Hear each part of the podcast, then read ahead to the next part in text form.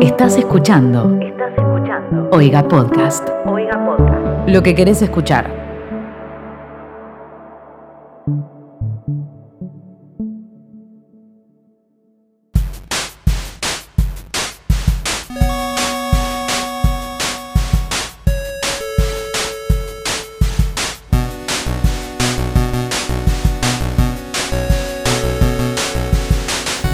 Bienvenidos a un nuevo capítulo de ¿Qué está pasando? Un podcast donde hacemos un resumen semanal de las tendencias de todo lo sucedido en Twitter. Estoy a la distancia, pero acompañado al mismo tiempo a través de la plataforma Zoom con mis dos compañeros. Hola a todos, yo soy arroba becortatrovan. Y yo soy arroba Mateo Traglia. Bien, y yo soy arroba Timo Ibarra. Y somos un podcast de la familia o de la red de podcast de Oiga, una familia que nos acogió, donde pueden suscribirse por 60 pesos mensuales. Sigue siendo esa la suscripción, ¿no? 60 pesos mensuales. Sí, Genial. En oiga.home.blog, hoy también tenemos a nuestro productor que nos está escuchando. Ustedes no los van a escuchar, pero nosotros sí, o sea que es por la cucaracha. Es la voz de nuestra conciencia. Exactamente. Y recuerden que los pueden seguir en Instagram en arroba oigapodcast. Y a nosotros también nos pueden seguir en Instagram y en Twitter también. Como arroba QEP-podcast. ¿Sí? ¿Lo, lo dije bien? Perfecto. Son, muchas cuentas, nos cuesta boludo. mucho decir el nombre, pero va saliendo. Está difícil. ¿Cómo vienen? ¿Cómo están pasando estos días? Siempre arrancamos igual, pero tratemos de darle otro, otro inicio también. ¿Cómo andan? No Bien. ¿Cómo están pasando los días? Hoy Bien, yo también. esta- est- estamos grabando en martes porque ayer fue el cumpleaños de nuestra queridísima patria. Así que bueno, un día distinto. Tuvimos un feriado que no estaba un feriado, pues bueno, cuarentena. ¿Cuarentena? Pero se hace lo que se puede, ¿no? Se come locro. Yo comí locro. ¿Ustedes? Sí, yo también. ¿De dónde comiste De lo que Ini. De Ini. De acá una, una cafetería, barcito muy lindo.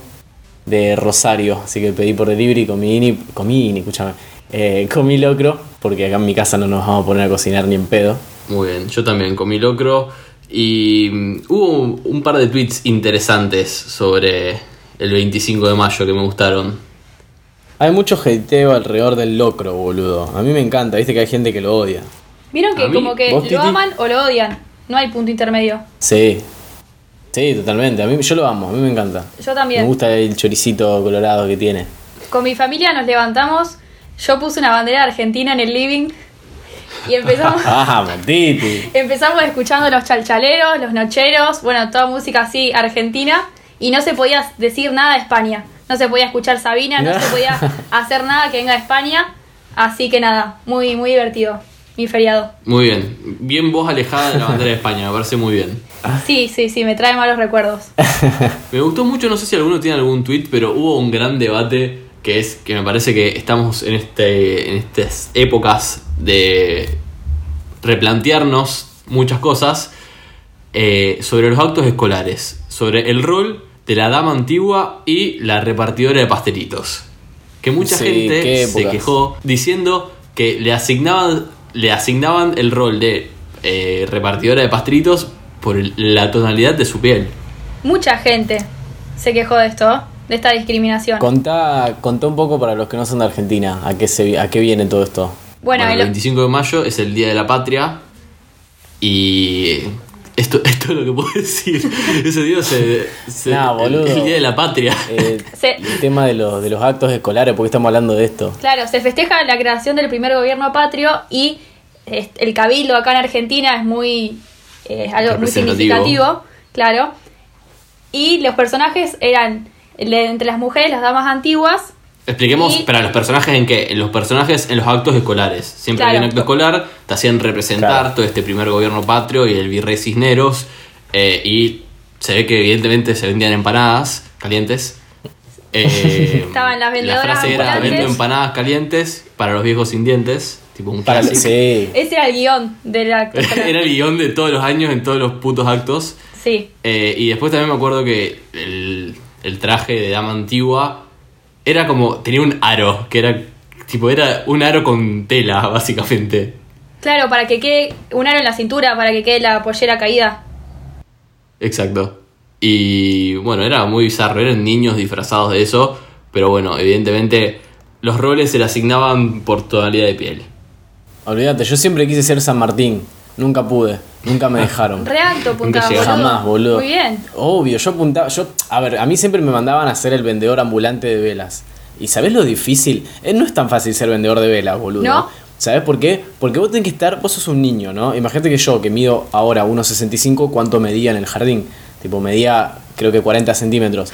Entonces yo tenía que estar con un, con un palo, con todas velas colgando, y había un montón de, de niñes alrededor mío y yo tenía que cuidar que las velas no se partan. Vos no sabés lo difícil que era que llegar a la escena donde yo tenía que salir con las velas intactas. Era un desafío. Tomás, salías de escena y salías y dabas tipo media vuelta por el patio Sí. con tus velas. Oli, con- vendiendo velas, que la mayoría llegaban todas partidas ya por ese entonces. Vos lo dabas creo que, todo. eh, Tu claro, mamá te filmaba y papel- eh, se emocionaba. Claro, creo que, creo que es un papel que no estuvo lo suficientemente bien reconocido. No estuvo Yo bien siempre quise ser Belgrano, siempre quise llegar a ser Belgrano o San Martín y nunca pude. Siempre se lo daban al mismo, que en nuestro colegio era Juan de Torres. No sé si se acuerdan que loco siempre Por. Tincho. San Martín. Es verdad, aparte de eso, analicemos eso, no solamente el rol de la dama antigua, sino el rol de Tincho como personaje principal. Claro, boludo, siempre se lo daban a él. Me, da una, me daba una bronca. Es verdad, aparte me no sé me si acordando ahora en un acto. ahí. Tenía alto disfraz, tipo re daba como. El- sí, porque el loco hizo una inversión, boludo. Lo compró. En, creo que apenas entró al colegio. Y como él ya tenía el traje, el más lindo de todo, porque había comprado un traje resarpado. Claro, y yo iba él. con de granadero. Yo iba de granadero con ese traje de- que era de cartón. No me olvido más que. ¿Sabés lo difícil que era que no se te rompa el traje de cartón antes de entrar a escena, boludo? Siempre me tocaban todos los roles de mierda que se te, se te rompían antes de entrar. Y él, como tenía un muy buen traje, siempre le daban a él el mismo papel. Una bronca nunca pude ser. Me pintaban la cara con corcho, me acuerdo. Sí, eso, eso me recuerdo. Mal. Bueno, ¿Alguna vez hablaste de eso evidentemente nos ha con... Con corcho quemado. Sí, ¿hablaste eso con tu psicólogo? No, pero bueno, eso de, de- de no llegar a ser a San Martín o Belgrano es algo que me tocó. Que siempre me acompañó. Siempre quise. Charlarlo en terapia, me parece que está para charlar. Sí, sí, no sé. Capaz tengo algún complejo. Virginia, vi un tweet muy bueno sobre tu hermana. Eh, Sí, ¿Está yo- aquí en, nuestra, en nuestro poder? ¿Lo- ¿Alguien, ¿Alguien lo tiene? Yo lo tengo, lo tengo, pero les cuento si quieren la, la anécdota. Dale. A ver. Que ayer, no, el 25, nos acordamos que desde el colegio llamaron a, a mis papás para decirles que mi hermana, que a todo esto yo no lo puse en el tweet, pero tenía 6 o 7 años como mucho, fue a dirección, ¿por qué? Porque estaba haciendo de vendedora ambulante en un acto del 25 de mayo, terminó el acto, mi papá le había hecho empanadas para decorar su disfraz, igual las hace muy bien, son muy ricas las empanadas de mi papá, pero bueno, los amiguitos de ella querían comer empanadas y ella fue como un rincón del salón cuando terminó el acto y se las empezó a vender. Entonces, Me bueno, encanta. sí, Emprendedora, Emprendedora, full emprendedora. pero era muy chica. O sea, media rata para vender las Chic- empanadas. no, ¿Cuánto chica, pero no boluda.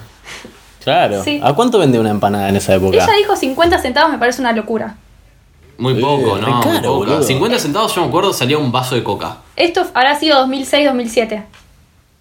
Pero una empanada hoy en día la tenés a ¿cuánto? 60, 40 pesos. 60 pesos. ¿Qué? No, ¿En serio? 40 pesos.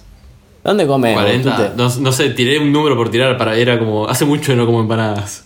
Tipo, una, Yo una también. empanada. ¿A 60? 60. Acá nos dice. Acá por cucaracha nos dicen que 60 pesos más o menos. ¿Viste? No estaba equivocado. Wow, 60. boludo. Bueno, entonces ella 50 centavos perdió el negocio. ¿Y hace cuántos años estamos hablando? Y 14. Habría que hacer un cálculo 14 ahí años. de inflación a ver si, ya, si sí, esa mente emprendedora hizo bien los cálculos en su momento. Igualmente, Sí, sí, sí, habría que. fue un final triste porque fue a dirección y tuvo que devolver la plata a todos los compañeritos. Se quedó sin recaudación y sin empanadas. Sin el pan y sin la No, torta. no lo puedo creer. No lo puedo creer. Muy trágico todo. Eh, Bueno, podemos relacionar esa gran mente emprendedora de tu hermana Euge Trovant. eh, arroba Euge Trovant, es su Twitter, imagino yo. Sí, con algún guion bajo en el medio, pero bueno. Ok, Euge guion bajo Trovant. Ahí está. Perfecto. Eh, con un tema muy picante que se tocó esta semana en todos los medios y obviamente, o incluido Twitter, eh, sobre la Lumispa. Bueno, sí, lo vi. ¿qué es Bueno, la Lumispa? todo el mundo lo vio. Para la gente que no, por ahí no está, no es de Argentina o Es un producto o no le fantástico llegó. ¿Lo Que recomendás? miren, miren la piel, no sé si lo escuchan, no sé si escuchan la piel como... me- La recomiendo y la estoy vendiendo en mi Instagram, arroba Mateo Traglia. Mateo Tralias King, porque viste que tiene otra cuenta paralela. Tiene que tener una cuenta Ah, paralela. Pero bueno, para hacer más o menos en orden, lo que pasó acá en Argentina fue que una máquina muy conocida para el cuidado de la piel la vendían muchas famosas y se dijo que era una estafa piramidal. Y las famosas que lo vendían eh, decían que no, o sea, la están defendiendo mucho a la empresa. Mira, hay, hay un tweet que, que está bueno, que es de una compañía nuestra, arroba Morales Yashi, que dice, ¿vieron que la estafa piramidal como revelación, entre comillas, surge cada, cada X años, o sea, cada tantos años vuelve a surgir? Es como que el público se renueva y siempre hay gente nueva para estafar. La superficie quizás cambie, pero el fondo es el mismo viejo truco del esquema Ponzi. El esquema Ponzi es ese esquema piramidal, que yo me acuerdo me lo enseñaron cuando estaba en el secundario. Por suerte nunca caí. Es muy fácil darse cuenta. O sea, yo hoy en día si caes en una estafa piramidal, tipo, seguramente también cambiaste tu nombre en Instagram Ya vamos a hablar de eso, ya vamos a llegar esta ahí. semana. Ya vamos a Primero hablar, a- pero- atendamos los boludos, atendamos los boludos que de, de Nuskin primero.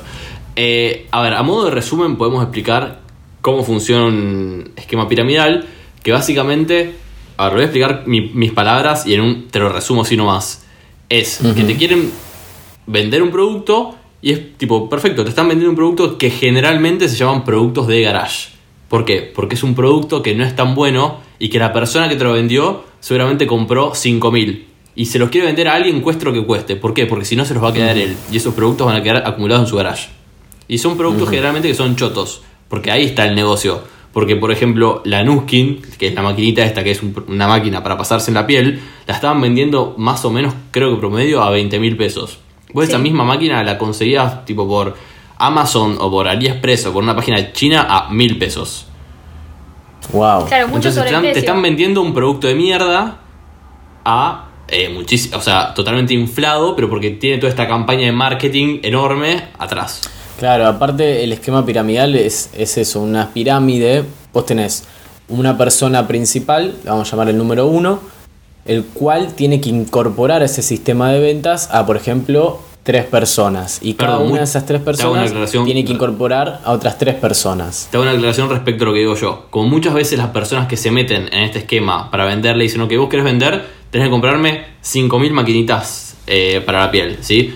Como muchas veces se encuentran que claramente no pueden vender esas 5.000 maquinitas porque nadie te va a comprar 5.000 putas maquinitas, la otra salida que le da es la gente que está, o sea, eh, el esquema en sí o la, la estafa en sí es, ok, no las puedes vender, mete a alguien que las venda. Entonces, esa es como una excavatoria y entonces vos ahí estás como cagando a otra persona. Aparte, Olvídate. cuando te dicen de vender por ahí, si cada una sale 20 mil pesos, te dicen, bueno, pero te doy 50 y cada una vos la estás pagando a 5, por ejemplo. Entonces como que tientan a la persona que se mete a comprar muchas, ya se queda con muchas. Y también por ahí lo que juega es eh, gente que está sin trabajo. Entonces como que Sí. le dicen la idea de, bueno, vos pones tanta plata, en tanto tiempo ganas tanto de, de, de ganancia. Y como que juegan ahí con la gente que por ahí está pasando una mala situación. O sea, más allá de la gente que cae, claramente acá la, la mala, o sea, las personas que están haciendo todo mal son los que van, los que saben que están en una estafa y van agregando gente. Generalmente durante las épocas de crisis surgen las estafas piramidales. Si les interesa el tema, les recomiendo que escuchen, eh, para que también se metan más en el mundo de los podcasts, eh, la columna de, que se llama Hola Internet, que la hace arroba holafes, eh, que si lo buscan en Spotify así lo van a encontrar. Busquen estafas piramidales, que es de Congo FM, y está muy bueno. Yo lo había escuchado ya cuando fue acá en Argentina el tema de el, el telar de la abundancia, que fue otra estafa piramidal. Sí, fue hace poco. Eh, otra que por ahí no sé si notaron que es una estafa piramidal es Herbalife. Porque Obvio. seguramente alguien alguna vez te habló por privado y te puso, tenés el perfil ideal para vender Herbalife. Y es como, eh, o si no pueden también buscar el video de John Oliver que explica también muy bien cómo funciona el tema de las estafas. Que a mí me parece re interesante y está bueno informarse para no caer. Porque uno, uno nunca sabe cómo puede ser, cómo puede estar disfrazada la próxima estafa piramidal. Lo peor de todo es que igual siempre suelen arrancar de la misma manera. Te llaman, te dicen que tienen una propuesta de negocio para hacerte, pero que en el momento no te la pueden explicar bien, que se quieren juntar con vos para contarte bien todo. Y bueno, cuando se juntan. Y quiera o no, si está vulnerable, como es como lo está la gente en una crisis económica, vos decís, ok, ya fue, me meto a ver qué onda. Claro, veo una salida y bueno, también lo que decían es que forma de detectarlo es si a vos te dicen como condición reclutar gente o te lo pintan de otra forma, como diciendo, fíjate, mete más amigos. Y también si te dicen que Sí. vas a ganar. Tenés que poner plata. Claro, o que vas Claro. a recuperar un- una tasa muy alta que es imposible, que vos pongas plata y que después ganes un 400% de lo que pusiste. O sea, como número- números muy reales es lo que te, te tiene hacer, lo que te tiene que hacer que haga ruido. Exactamente. Una persona que, es- que fue tendencia alrededor de todo esto, que ya ha sido tendencia acá en Argentina muchas veces, eh, no sé si la conocen, es Cintia Fernández. Cintia Fernández se ganó todos los números sobre este tema. Eh, expliquemos si quieren un poco en contexto quién es Cintia Fernández. Es una vedette argentina. Punto. Eh, Sí, es figura pública. Yo no sé si es vedette. Sí, ¿Es es, vedette? más mediática. eh, estuvo en el bailando, en el bailando por un sueño. En el baile- bailando por un sueño, exactamente. Eh, sí, sería vedette, que ella fue una de las tantas famosas que estaba promocionando la Nunking. También el revuelo fue tan grande por ese tema, que muchas famosas la estaban promocionando. Eh, Muchísimas. entonces, Exactamente. Y en a- Twitter la gente empezó a decir, tipo, che, nadie, nadie va a decir nada que tantas famosas están promocionando una estafa piramidal, como en su momento pasó también con el telar de la abundancia. El problema es que Cintia salió a negar completamente que esto se trataba de una estafa piramidal y hizo un video explicando literalmente por qué era una estafa piramidal. Eh, y bueno, la gente se la agarró con ella. Me encantó que otra vez se, se vieron mis... Una, ¿Quién fue el que publicó eh, mis trabajos? Mi no, un trabajo mío de Cintia haciendo... No, haciendo publicidad para el Palacio de la Oportunidad. ¿Querés que expliquemos ese pequeño contexto? A Tomás este tema lo toca desde adentro, lo toca desde su punto laboral. ¿Por qué? Ya me ha ¿Querés expli- sucedido. ¿Querés explicarlo vos? Bueno, yo soy diseñador creativo y community, ma- y community manager del Palacio de la Oportunidad y trabajamos con Cintia durante todo un año haciendo distintas campañas. Eh, mis trabajos una vez salieron en, en Tinelli, en Bailando por un Sueño, Grande Tommy. para hacer un poco... llegaste. Vos que querías ser vendedor de velas, mirá dónde llegaste. Claro, mamá, para vos, que me puteaste cuando dejé la facultad, mirá dónde llega, Tinelli. No, bueno, lo mostraron en Tinelli como riéndose un poco de los, de los, no de los trabajos en sí, sino de los productos que acompañaban a la persona, que eran repasadores, pack de perchas. Y se armó todo un trending topic en Twitter. Los que habremos estado en Twitter en ese momento lo Sí. recordarán. Estuvieron como dos semanas hablando de las perchas del Palacio de la Oportunidad, de Cintia Fernández, de Laurita Fernández, porque también venía por ese lado. Pero bueno, se ve que aprovecharon toda esta situación porque Cintia Fernández, no sé si vieron, pero salió como a criticar a la China Suárez, diciéndole que ella eh, que no podía hablar de las personas que hacían canjes con productos porque ella hacía canje también con Dior. Tengo acá, perdón, el tweet que originó este conflicto, que arroba la China. Suárez tuiteó, no, en mayúscula, quiero vender ninguna maquinita, entre comillas, para la cara, gracias. Entonces, a raíz de este tweet, de este tweet eh, Cintia se indignó y salió a defenestrarla a la China diciendo que ella también promocionaba una marca de cremas, que ella promocionaba Exacto. Dior. Dior. ¿Quién pudiera promocionar Dior?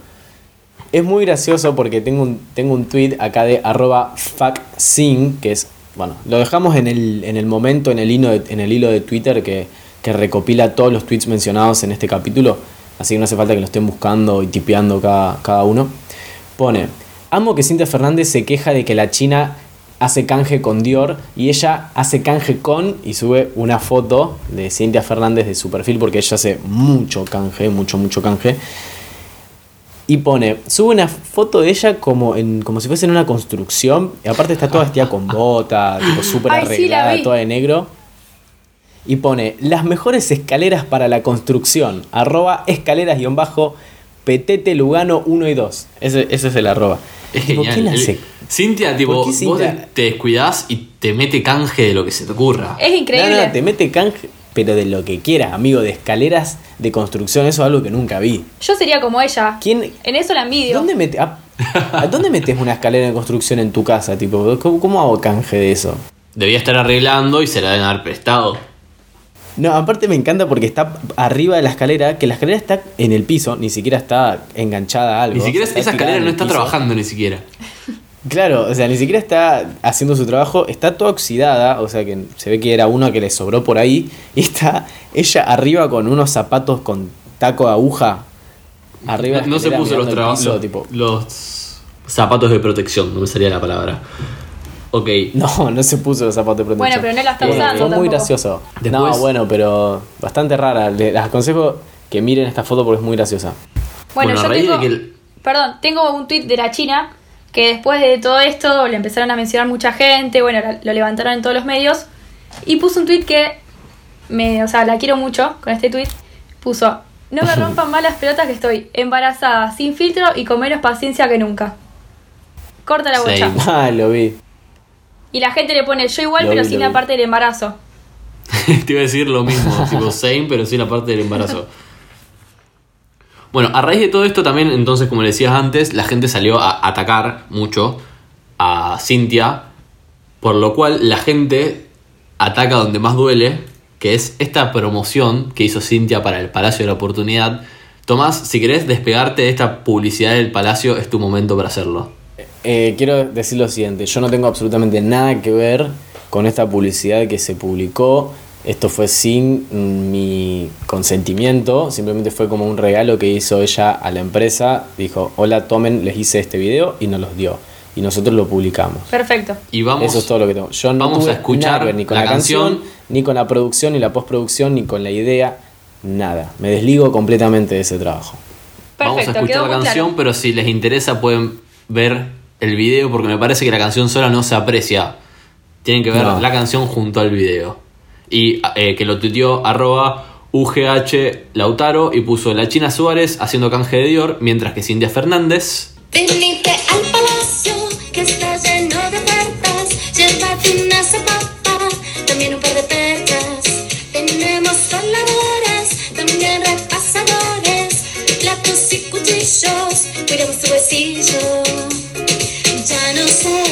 Algo que nos pasó después de esa publicidad, ¿vieron que dice eh, que encontrás coladores y también sopapas? Sí. Sí. Es que en ese momento nosotros no teníamos sopapas a la venta y una banda de una banda de gente nos empezó a pedir sopapas, boludo.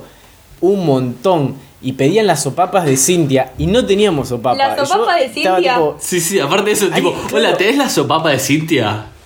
No, no, aparte de todo esto, la gente pensaba que Cintia Fernández manejaba la cuenta del palacio. Entonces me hablaban y me mandaban, hola Cin, eh, ¿tenés las sopapas? Ah, mejor tipo, amiga de "Primero no soy Cintia eran Cintia". aparte.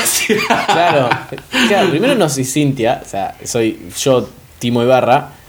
Y no, no tenemos sopapas, por favor dejen de preguntar. O sea, estuve a punto de subir una historia diciendo no tenemos sopapas, dejen de preguntar. Sopapas de Cintia, ojo. Sopapas de Cintia, no cualquiera. Cintia se hubiese puesto una, una línea de sopapas y era ella. Ah, olvídate, boludo. Pero bueno, eh, la publicidad sirvió. Recibimos eh, muchísimos, muchísimos seguidores cuando eso sucedió. Perdón, eh, la canción es súper pegadiza. Yo la escuché en la mañana porque estaba viendo qué tweets teníamos para hablar y la estuve cantando todo el puto día. Tipo, Es muy pegadizo. cumple su objetivo, la gente quería sopa- sopapas, no te vas a poder despegar esta canción por un par de días, así que querramos o no. No, no, la canción es muy buena. cumple su objetivo. Es catchy. No sé y en después, un último comentario que tengo para hacer sobre Nuskin. Perdón, voy de nuevo, no sé qué dije. Eh, un último comentario que tengo para hacer de Nuskin. eh, no sé si tienen algo más para agregar ustedes, pero que lo dijimos la otra vez. Que, tipo, toda la publicidad, sea mala o sea buena, es publicidad. Porque yo, ahora, en el fondo de mi ser, quiero pasarme esa puta máquina por la cara y ver qué te hace. Olvídate. Yo quería verla por lo menos. Sí. ¿Vamos a comprar una entre los tres? Eh, dale, sí. Ahora sí, no sé con el tema del coronavirus, medio peligroso, pero bueno. Ah, es verdad, boludo. Bueno, tiramos un toque de alcohol. Es- y esperemos que Verdad. baje el precio de la Nuskin en el mercado y ahí salimos a comprar. Yo tengo. Olvídate. Después por ahí había otro tweet que decía algo como que ningún aparato que ande a pilas te iba a hacer como un milagro en la cara. Sí, es verdad. Tiene lógica, la verdad que no sé qué tanta potencia puede tener un aparatito que funciona con baterías AA. No sé qué es, pero lo quiero probar. Tengo. No sé qué te hará, tipo, ¿qué, qué se sentirá? Nada. La verdad que no sé, pero yo por las dudas si llego a entrar, ya canto meterlo a ustedes tres. Acá todavía al productor y a ustedes dos. Ok. Tengo otro tweet que fue tendencia, Yanira La Torre, que para los que no saben es una periodista. Pero es ¿no? periodista. Ah, es periodista, sí, no es periodista, es periodista. Bien, está en un programa acá, en Argentina. Y ella. ¿Cómo, cómo?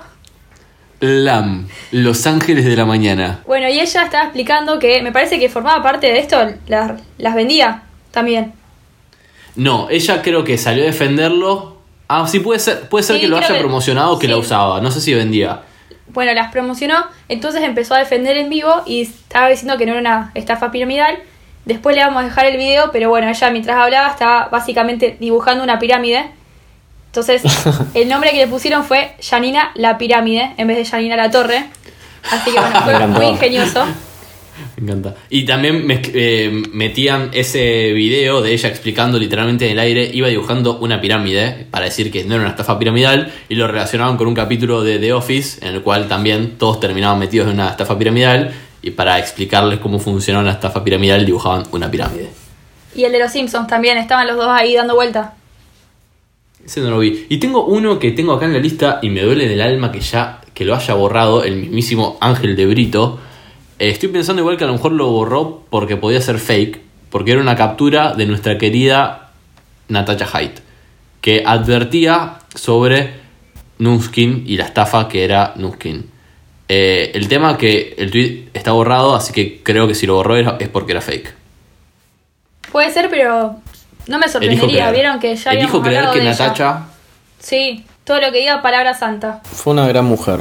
Bueno, si quieren seguir hablando Muchos huevos. De, de negocios turbios, tengo una nueva plataforma para recomendarles si quieren comprar, si quieren vender. Mercado Justo. ¿Escucharon hablar? Vi, vi Sí, muchos logos sí, sí, que me hacían acordar a, a otra plataforma. A, a mí Sí, también me sonaba algo, a una... No sé si vieron muy bien de, de qué fue. Es un proyecto igual. No hay nada confirmado. Arroba Karen Tep puso, recién aprobamos el proyecto de hashtag Mercado Justo en el Consejo, una plataforma digital donde poder unificar toda la oferta económica de bienes y servicios de la ciudad, para que nadie se lleve el fruto de nuestro trabajo y se apoye la economía de todos y todas. Lo polémico de esto es que, como se imaginan, el logo de Mercado Justo es igual al de Mercado Libre, que en vez de ser, bueno, ahora dos coditos tocándose o dos manos agarrándose, son dos, manos dos manos haciendo un puño. Y con el mismo Eh, color. Haciendo un puño, no, o sea, Haciendo un puño. da- Sí, sí, dos es manos chocando Libre. Claro. Dos manos chocando Dándose los un puños. puño. O sea, sí. Lo que salieron a aclarar después es que claramente hicieron, o sea, le copiaron el logo y la imagen y todo tal cual para que se genere una movida, que lo lograron porque claramente se habló mucho de esto en Twitter y en las redes y que después claramente por cuestiones legales lo van a tener que cambiar, pero el nombre sí lo van a conservar. Excelente jugada. Yo creo que ya. Yo creo que igual ya por hacer eso le pueden traer alguna complicación. Mercado Tipo, Libre es el más pijudo de toda Argentina, así que puede hacer lo que quiere. Literalmente, o sea, es la empresa más grande de Argentina. Tengo guardado un tweet, no sé si en- alguien lo vio por ahí, que Mercado Libre vale más que Twitter o el doble que Twitter. Si alguien lo busca por ahí lo va a encontrar. Vale, vale 40 mil Yo millones acá de lo tengo. dólares. Siete veces más que IPF, me dicen por la cucaracha. Ujú, exactamente. Obviamente vale más que Twitter, vale más que IPF seguro. Acá Eh, tengo es la empresa más grande de Argentina. Tiene sede en 14 o 18, no, en 14 países de, de habla hispana y Brasil también. Tengo un tweet que dice que Mercado Libre vale el doble que Twitter. Genial, esa era lo que quería confirmar. Y bueno, volviendo a Mercado Justo, que bueno, no vale menos que que, que- que Todavía no sabemos qué, cuánto vale. No sabemos cuánto vale, pero alguien sabió y le hizo una cuenta de Twitter, arroba mercado justo guion bajo, y salieron a aclarar. No, gente, no vendemos frula. Eso se lo dejamos a los monos. Trabajamos en la Muni, pero no somos tan pelotudos. Queremos vivir. Frula es droga, los monos son una, ban- una banda narco de acá de Rosario. Este Para podcast aclarar. apoya a los monos, por favor, no nos maten. Yo tengo una pregunta para hacerles. Decime. A ver. ¿Ustedes se cambiaron el nombre de Instagram? No. No porque tengo, No, amigo. tengo un par de neuronas que aún están funcionando. Y mirá que yo vi todo eso cuando recién me levantaba, boludo. Saluda a nuestro Salud. productor que estornudó. Salud, porque no- en la cucaracha nos acaban de llover dos estornudos. Menos mal que por, por audio no se contagia el coronavirus. Mal. Volviendo, no. Eso fue una de las tendencias de, de Twitter esta semana, mostrando a toda la gente que sabía. Tengo conocidos que cayeron en eso, que se había cambiado el nombre en Instagram. ¿Alguno quiere explicar de dónde surge esto? Yo si querés tengo el, el por qué tendencia que explicó en su momento por qué Instagram era tendencia, eh, que arroba por qué tendencia puso que Insta era trending topic. ¿Por qué? Por lo sucedido luego de que arroba exmilianx-bajo compartiera un video que mostraba una supuesta manera de cambiar el nombre de otros usuarios de Instagram, pero terminabas modificando tu propio usuario. Entonces, ese era el chiste. Él en el video dice, miren, hay un error en Instagram que si vos intentás cambiar eh, el que vos podés al cambiar tu nombre de usuario podés cambiar el nombre de usuario de tu amigo. Entonces te hace hacer un- unos pasos y dentro de esos pasos lo que te hace hacer primero es cambiarte una vez el nombre de usuario. Entonces después te dice, bueno, ahora tenés que volver a ingresar y volver a cambiar el nombre de usuario y poner lo que te gustaría que aparezca en el perfil de tu amigo. Creo que la primera vez tenías que ingresar el arroba de tu amigo y la segunda vez lo que te gustaría. Ahora, como vos cambiaste dos veces tu nombre de usuario, Instagram te bloquea por 15 días el nombre de usuario que vos elegiste. Y te queda Entonces la dos. gente... El último. Exacto, te queda el último que era supuestamente lo que le iba a aparecer en el perfil a tu amigo.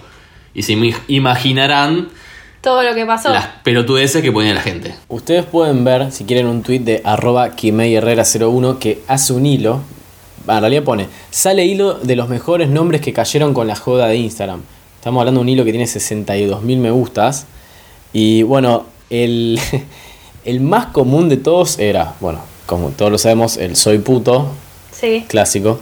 Tengo el pito chico. No sé si vieron que fue tendencia. Podemos hacer un, un pequeño. Podemos hacer un pequeño análisis de lo homofóbica que es la sociedad. Sigamos. Sí, ay, Perdón, tengo un tweet que va con lo de soy puto, que no sé si saben, algo muy gracioso que pasó.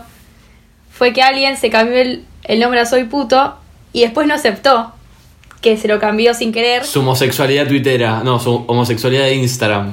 Bueno, claro, no lo quería aceptar, entonces empezó a armar toda una movida diciendo que ella se había cambiado el nombre a Soy Puto para apoyar la, comuni- la comunidad LGBT y empezó a decir, no tengan ver- vergüenza en decir que soy puto y a subir muchas historias diciendo, soy puto y qué, no quiero ofender a nadie. Se armó todo un cuento que nadie se lo cree No, y de hecho hizo una encuesta que dice, ¿me crees? Y la mayoría le votó, no te creo. No, amiga, no puto. Tipo, no, capa, ya está, aceptá que, que batiste esa y listo.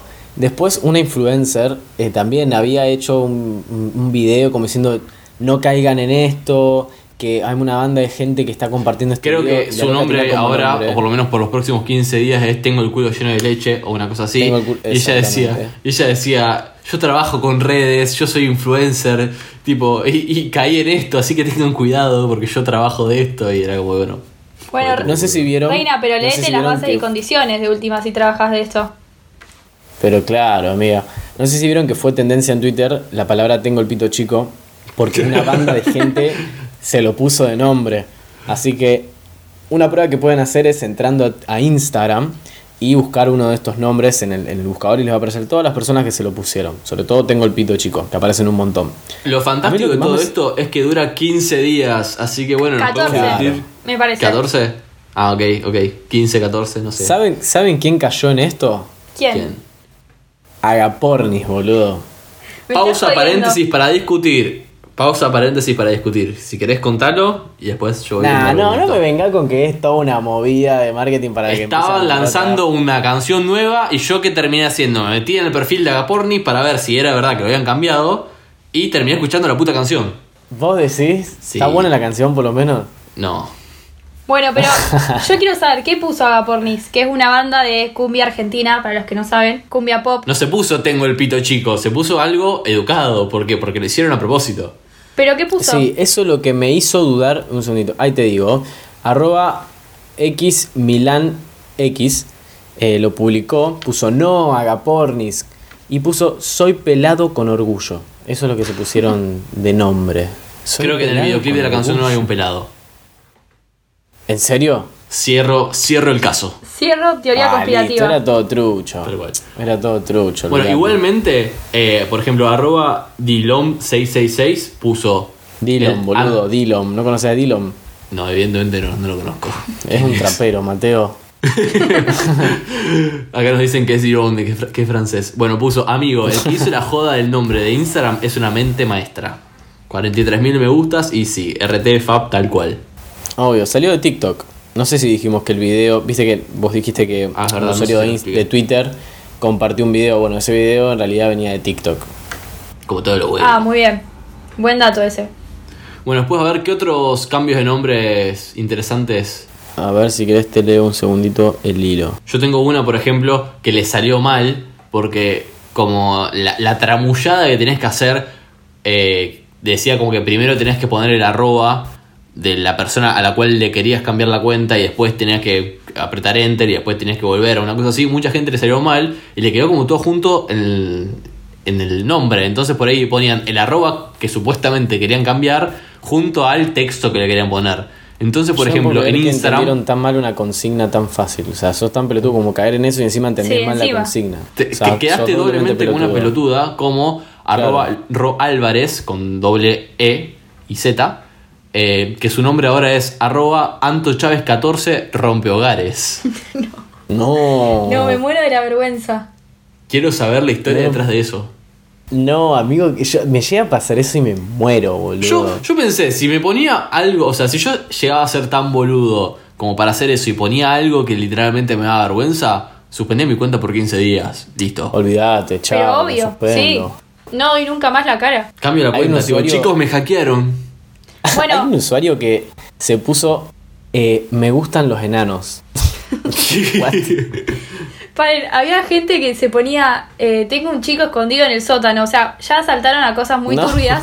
y- Bueno, pero igual, perdón, prefiero eso que es un poco más original antes que todo que son pito chicos y son putos. Por lo menos se le cayó una idea más inteligente. Sí, la verdad que sí. Sí. La de Rompogares ya fue a otro nivel. Y después, eh, un buen análisis para cerrar el tema es de arroba chaquetumate que puso, se burlan del docente que no sabe conectarse a Zoom y van y caen en la joda de Instagram. Excelente. Sí, tal Nada cual. más que decir. Cierro, cierro hilo. Lo dejó muy claro. Eh, me encantó una. Perdón, yo te metí un nombre más, pero me, me, me flasheó un poco dale. esto. Una chabona de Instagram que es male.genero, que sabe que se lo quiso hacer el novio, al novio, y puso: Tengo novia, no me sigan. Y lo peor de todo es que en la descripción de su Instagram puso: Me cambiaron el nombre y no lo puedo sacar, no flasheen. Sí, que- Capa. ¿Te pensás que no tenemos Twitter? ¿Te pensás Quedó que no nos enteramos? Claro. ¿Con qué Bueno, seguimos? ¿Con quién quieren seguir? Podemos hablar, Virginia, que el domingo hicimos la tarea y vimos Bake Off. Sí, muy bien. ¿Qué, qué se sintió? Subirte ¿Qué se tren. sintió pertenecer? Se podría, podría hacer el análisis. Eh, a ver, mi humilde opinión es que el programa es una mierda, pero el verlo en vivo mientras lees Twitter le da un agregado muy interesante, que es lo que hace Ah, que está el, bueno. el programa sea más interesante. Coincido. Porque el programa primero es tipo argentinidad al palo, o sea, humilde, humilde, mal.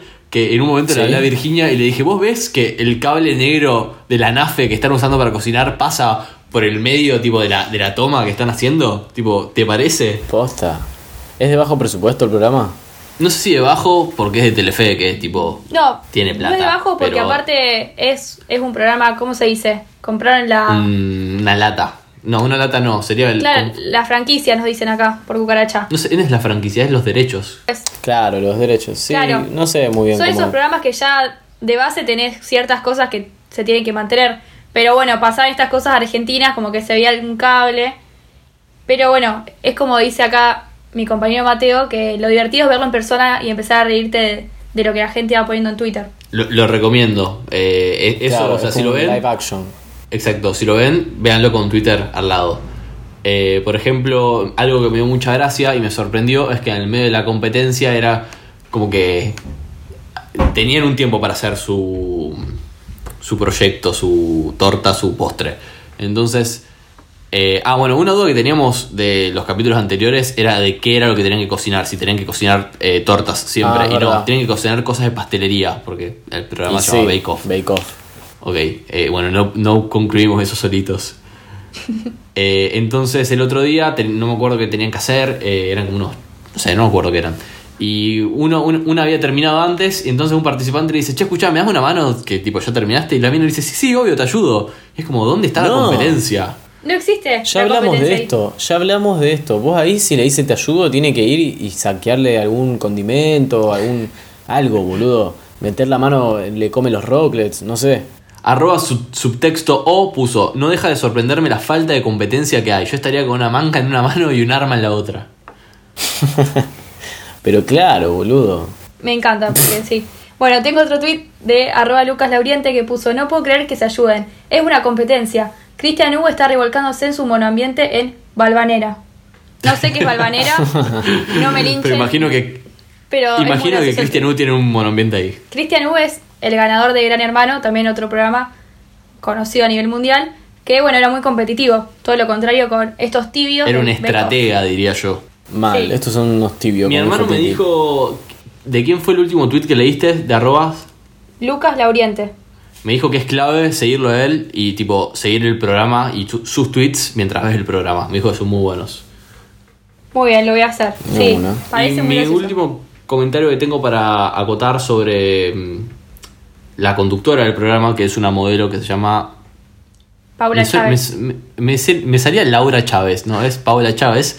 Eh, es que me parece revoluda y no, yo te juro, no, no entiendo cómo la gente que está bajo presión máxima intentando hacer que un muffin no se le derrumba, no se le derrumbe y te aparece Paola y te dice, ¿cómo venís? Y es como la concha de tu hermana Paola, salí de acá que te... Ay, es como cuando están en una, una prueba y te viene una profesora, se te pone al lado y... ¿Y cómo, cómo venís? Señora, váyase, ¿no ve que yo estoy todo- la hoja está toda mojada porque estoy transpirando, boludo? Transpirando y llorando. Claro, o sea, no sé qué es transpiración, no sé qué es eh, llanto, o sea, váyase. En Twitter alguien le había comparado como que era tan molesta mo- como cuando un perro viene y te empieza a pedir comida. Real, tal cual.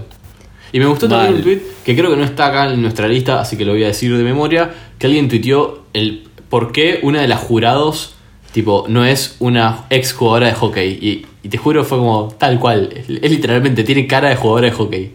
Es increíble. ¿Cómo tiene No, cara no. de jugador de hockey? No sé cómo escribirlo, pero si la ven, que lo vamos a buscar y le vamos a dejar alguna foto, es una jugadora de hockey. Nada más que decir. Bueno, después puedo aportar un tweet ya yéndonos de Bake Off, pero hablando de comida, un tweet de arroba guion bajo no saint que puso Mamá, dos puntos, ya tenés 20 años, tú pide la pizza. Yo, y aparece una foto de un gatito todo llorando y dice, buenas pizzas, ¿me da unas noches? Odio, es odio hablar por teléfono. El nuevo concepto del meme, me encanta, me encanta. Me, me encanta, aparte de acá, por ejemplo, hay un comentario de arroba bs Juliana A que puso, ¿preguntaste cuánto era? Ay, mal. Qué horrible boludo. cuando te dicen eso. Igual vos sabés que yo no me pongo nervioso cuando pido comida. Me molesta la gente que se pone nerviosa. tipo, prefiero tomar yo la iniciativa y, y pedir. Pero no, pero viste que hay gente que se pone re nerviosa. Yo como boludo. que me confundo, por, por ahí digo, hola, sí, quiero hacer un pedido, me confundo un par de palabras y como que tardo en arrancar. No me gusta, prefiero que hable otra gente. Igual esto medio charla de viejo, porque ¿quién pide comida gastando Sí. palabras? Es verdad. Sí, Cuando ahora verdad. tenés literalmente un... Bueno, tenés tres apps o cuatro y toda la oferta ahí disponible a un clic de distancia. Hablando de comida, tengo un tweet de arroba es así, el arroba. Muchas, jo- muchas jotas. Y dice, una mina subió la foto de un choripán vegano, por Dios. Eh, ¿Con qué está hecho eso? Con 10% de semillas y un 90% de tristeza. Real, tipo... ¿Cómo? ¿Qué es ese concepto? Yo no entiendo eso de esa tendencia de querer transformar todo lo no vegano a vegano. A mí no me parece O sea- mal, no me parece mal. Pero, pero inventen su propia comida. Y no, es marketing. O sea, te lo van a vender mucho más si vos decís que es un pancho vegano. Antes que decís, es un trozo de, de carne tipo embutida con gusto a zanahoria.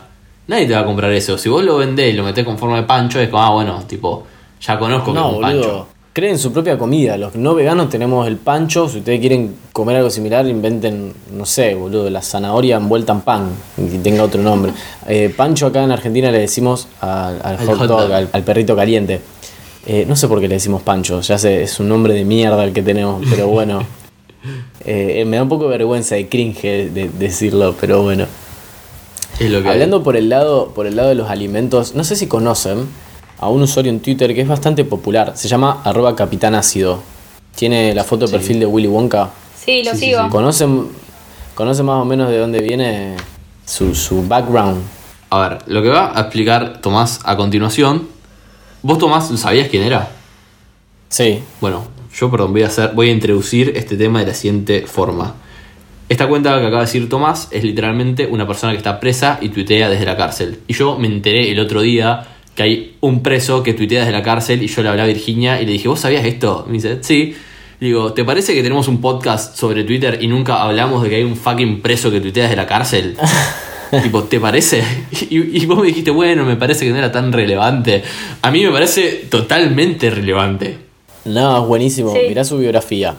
Su biografía es Retorcido, cinéfilo, la oscuridad es poética. Pero acá viene la parte interesante. Tiene también, quise construir un mundo de LSD y MDMA, pero el Estado no me dejó ser y terminé preso. Punto. Derecho en la UBA. O sea, estudia Derecho en la Universidad de Buenos Aires. What? Sí, pero ¿Qué la desde la hace? ¿A cárcel. distancia? No, Sí, no, la- claro, desde la la cárcel. desde la cárcel. No me imagino, a, no me imagino a un docente de la UCA yendo a tomar exámenes a la cárcel. No, no, sube No, fotos ahí nada. con los libros estudiando en el pabellón. Porque también tiene Instagram. una. Eh, bueno, el tweet al que quería hacer referencia es muy gracioso. Puso, arroba capitanacio.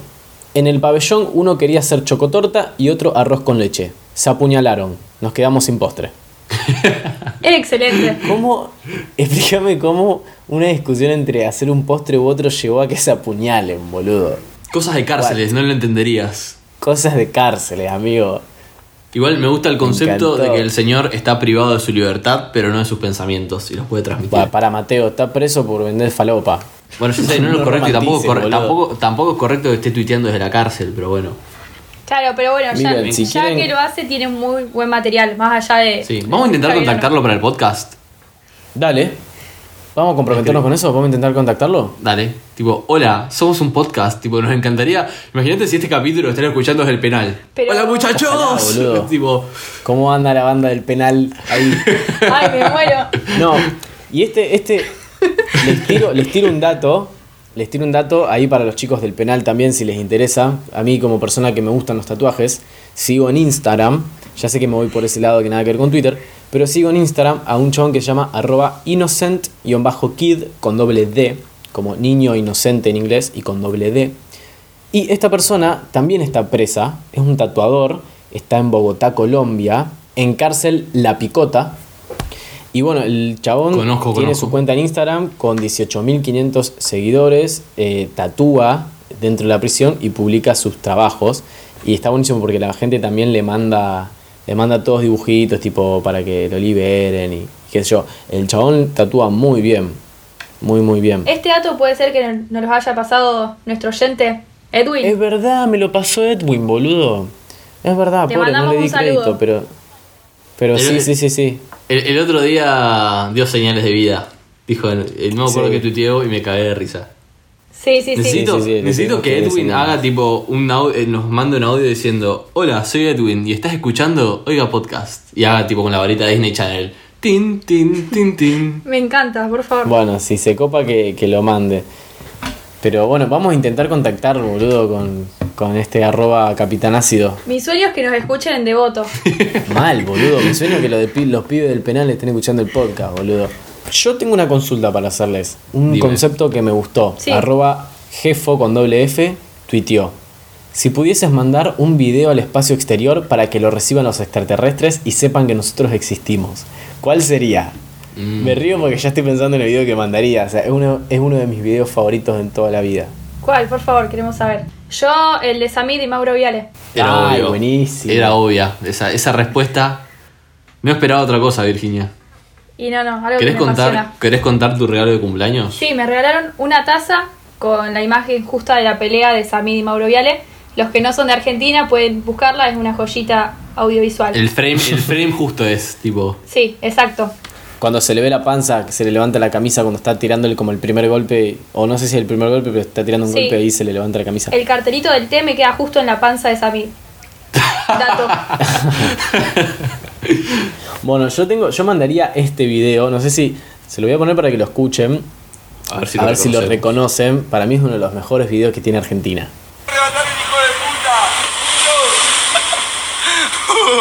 A la gorra, a la gorra bardearía. A la gorra. ¿Bardeo a la gorra? ¿Sí? Ey, y me voy corriendo para el fondo, eh. Ey, no me dejen tirado. Está bardeado. Ey, está, está filmado, eh. Está filmado, eh. Está filmado, eh. No. Bueno, no sé si lo conocen. ¿Lo Obvio, lo conocen? hablamos, Sí. lo hablamos en un capítulo. Es que seguramente porque es uno de mis videos favoritos en toda la vida. Es un chabón que está todo borracho meando en la calle y se ve que alguien lo está filmando, seguramente un amigo. Y bueno, pasa la policía, acá en Argentina se le dice la gorra. Y el chabón dijo, bueno, bardeo a la gorra, que quiere ese tipo molesto a la policía. Y cuando pasó el patrullero, el auto, El loco le mete una patada voladora al espejito y sale corriendo. Y la policía se para. Y bueno, supuestamente salieron a hablar mm, el, el amigo, el que lo filmó. Y bueno, eh, en teoría lo agarraron, lo Están de a voto palo ahora. y tiene, y tiene una causa. Sí, capaz están de voto. Ahí los chicos del penal, capaz que no. Que, tienen ahí un Que levanten la mano si está ahí presente. Es excelente ese video. Yo me acuerdo que en otro episodio también lo nombraste diciendo que era uno de tus favoritos. Es que me encanta, me gusta mucho, boludo. Me gusta, me gusta muchísimo. Le tengo mucho aprecio a esa persona. No sé qué video mandaría, pero quiero hacer un super análisis que, Sí. que tengo. Que el tweet dice es un video para mandar a extraterrestres o. eh, ¿Cuál es la palabra exacta que dice? que dice? Al espacio exterior para que los reciban los extraterrestres. Eh, que hace poco vi un documental, que lo recomiendo, que está muy bueno, que se llama En pocas palabras. El No, capítulo. Mateo, qué aburrido, boludo. Estamos hablando de videos graciosos. Tomás, ¿me dejas hacer mi, mi análisis, por favor? Gracias. No, no es, no es- no es- no es gracioso, es profundo. Que en el documental dice, eh, hay un capítulo que habla sobre la vida en otros planetas. Entonces, mírenlo, está muy bueno, pero la conclusión a la cual llegan un montón de científicos es que dice que las probabilidades de que haya vida en otros planetas son infinitas, tipo son enormes. El tema es que estamos muy lejos seguramente y que nunca vamos a llegar a contactarlas. Y también una conclusión que dice que está buena es que nosotros somos un planeta relativamente joven. Entonces como que nuestra tecnología es red shit, bullshit. Entonces, y que los otros planetas seguramente como son más viejos, están mucho más avanzados. Y que nadie nos quiere contactar a nosotros porque somos literalmente tipo estúpidos. Tipo, imagínate si, si vos querés mandar ese video a- al planeta exterior, es como que ellos seguramente lo están viendo y tipo desde un microscopio dicen, mirá la pelotudez que están haciendo estos pelotudos. ¿Se imaginan Y que digan que acá en, en nuestro planeta todos se cambiaron sin querer el nombre de Instagram? Nah. ¿Te imaginás? ¿Vos, vos te pensás que van a gastar nafta en venir hasta acá a decirnos algo? Olvídate, boludo.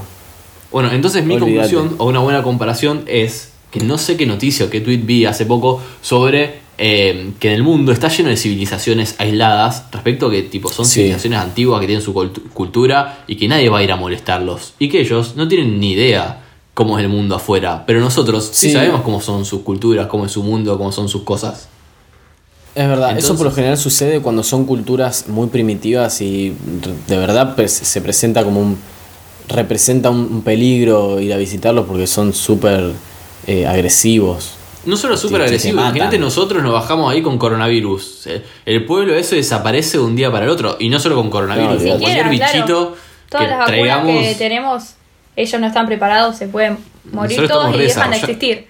Es- Pero está- sí. Aparecemos con eso y con un iPad, imagínate, le explota la cabeza. Así que mi comparación es como, imagínate eso, si nosotros sabemos que esas culturas existen, pero esa cultura no sabe que nosotros en este momento estamos hablando a través de una pantalla en habitaciones distintas, en tipo distintas partes de la ciudad. Y bueno, ese, gracias por venir a mi charla TED. Otro video bueno para mandar sería la caída de Edgar. Yo lo mandaría, muchachos. La versión de Star Wars. No sé si la vieron, está remixada. Esa está muy buena, véanlo. Me encanta. Esa quiero que sea parte del himno nacional argentino. Bueno, lo- los voy a poner en otra disyuntiva que tengo para analizar, ya que, no- ya que dijiste que era aburrido mi análisis sobre las Ay, perdón. no, a mí me encantó. otros planetas. Gracias, Virginia. Sí, tiene razón, tiene razón. Estuvo muy Me bueno. lastimaste el corazón. Bueno, arroba pau-bricio puso, tuiteó, va a haber puntazos en el desayuno. Y subió una captura de un mail de Spotify que dice, ya no, eras, ya no eres parte del premium familiar. Uh, Solo queremos avisarte que Tomás, que Tomás Bricio, o sea, el, her- el hermano de arroba paubricio, te ha eliminado del plan premium familiar. no. Yo tengo el poder de hacer eso. Porque el tipo lo tengo desde mi extensión de la tarjeta y puedo eliminar a mi mamá o a mi, o a mi hermana. Así que nunca me poder, rescaté que si un día me enojo con alguno de los dos, eh, de las Eliminada. dos, las puedo eliminar. Me bueno, mi muero si me análisis hacen eso. es, eh, o lo que le iba a plantear es cómo, va- a ver, la suscripción a canales de streaming o a medios de streaming, o a plataformas de streaming sería la palabra, eh, es algo muy nuevo, es algo que antes no existía. Entonces me interesa saber cómo va a evo- evolucionar, evolucionar la herencia del streaming. Porque yo ahora pertenezco al plan familiar, tipo de mi familia. Tobías, nuestro productor, sigue perteneciendo, creo yo, al plan familiar eh, de Spotify. Y es como, ¿cuánto tiempo? ¿Cómo? Ok. Eh, sigue perteneciendo, acá nos confirman. Eh, entonces, ¿cuánto tiempo te corresponde, según la cuota alimentaria, pertenecer al plan familiar.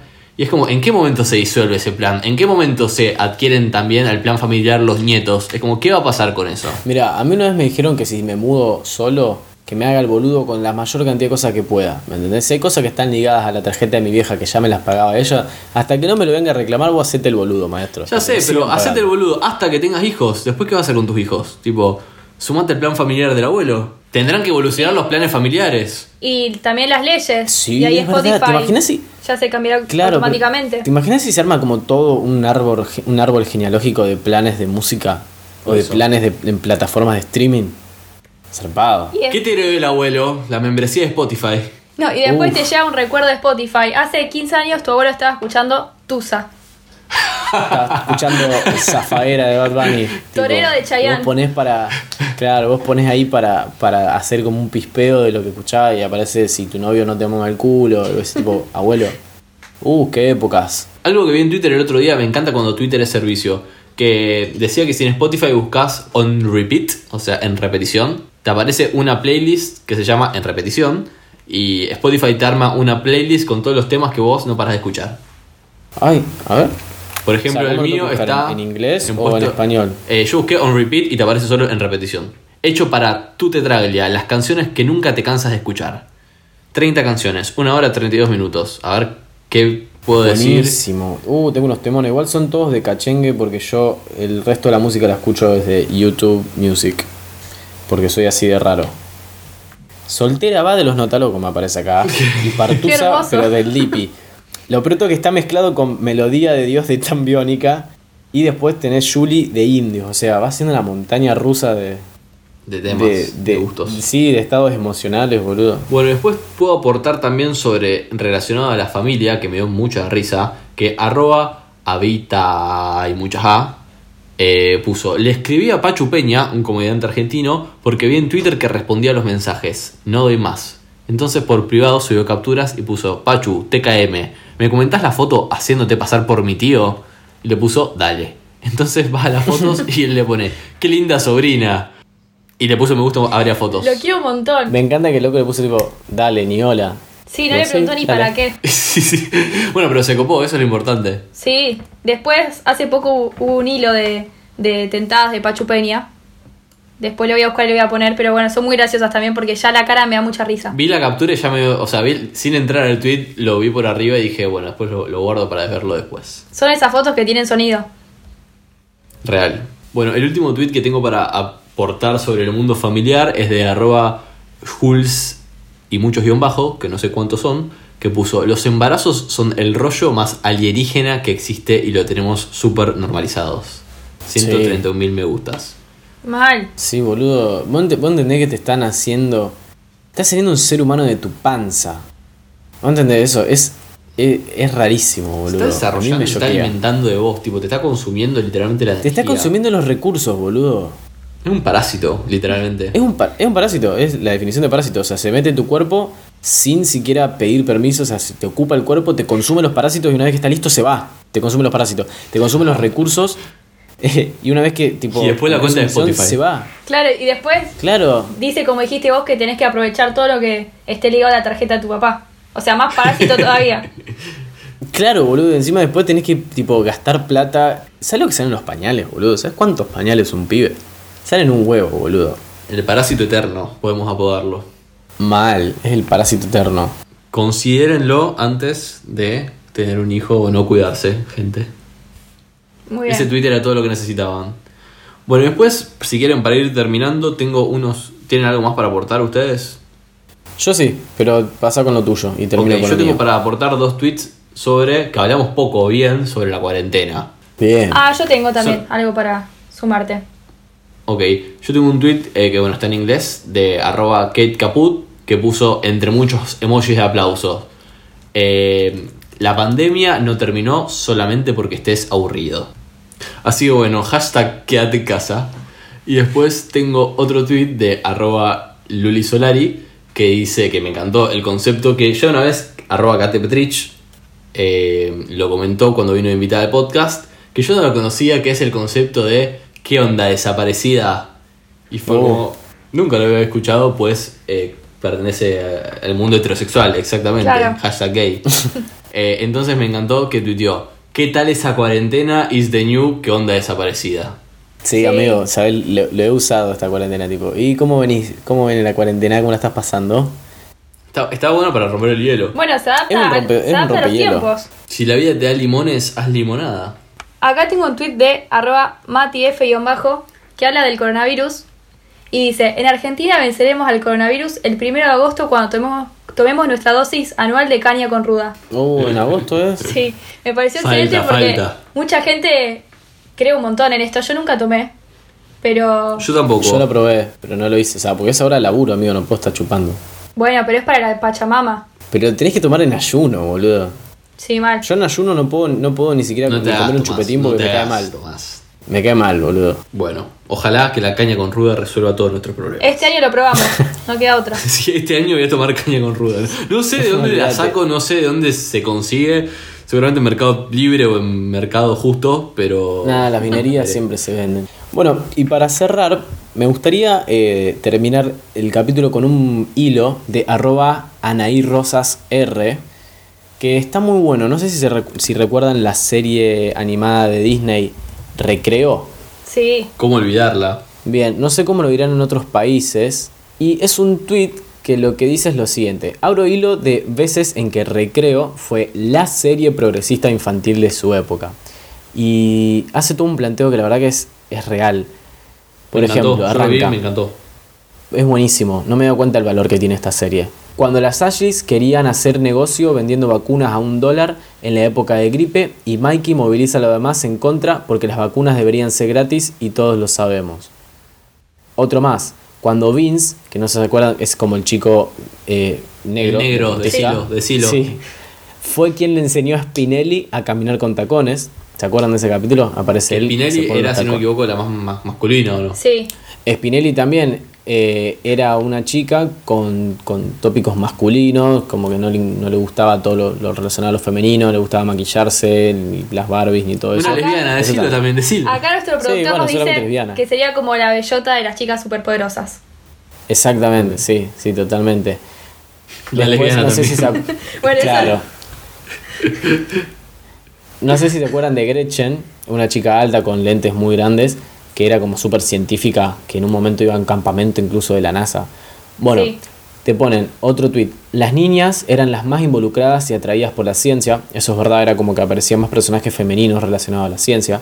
Después teníamos a Mikey, que un, dice, un niño era el más sensible de sus amigos y le interesaba la poesía, el canto y la danza. Y es verdad. Putísimo.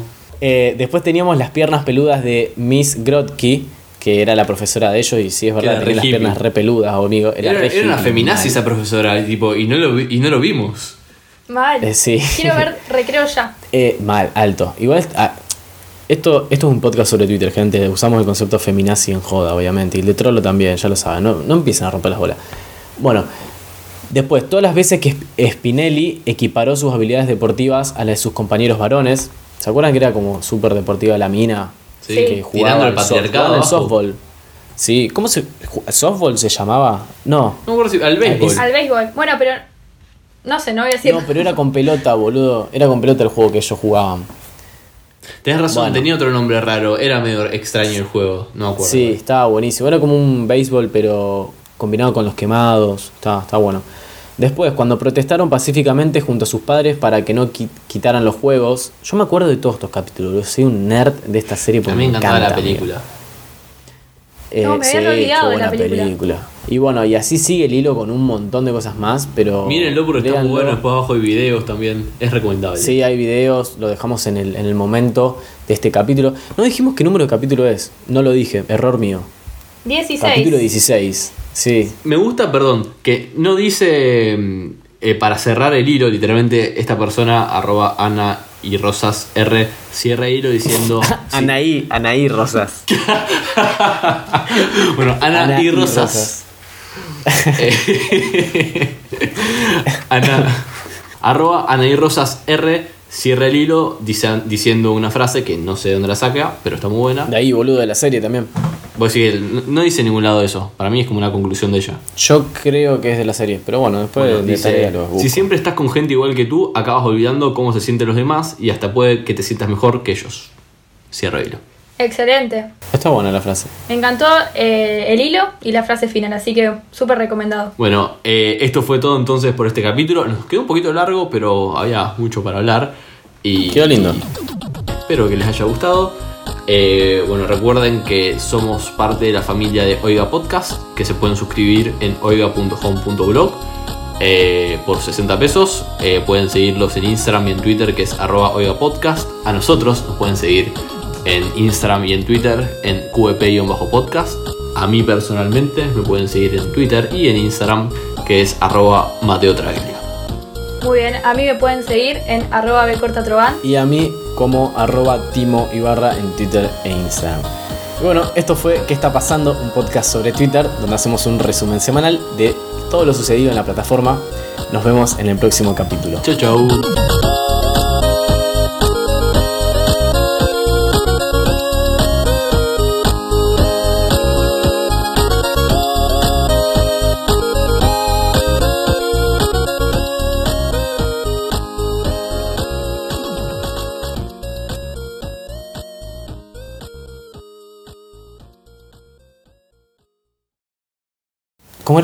El Oiga, Instagram? punto- ah, el no. Instagram es Oiga, oiga.home. podcast. No, Punto blog. Instagram. No, Instagram es Oiga Podcast. Esto fue un podcast de Oiga. ¿Querés escuchar más? Seguinos. Arroba Oiga Podcast.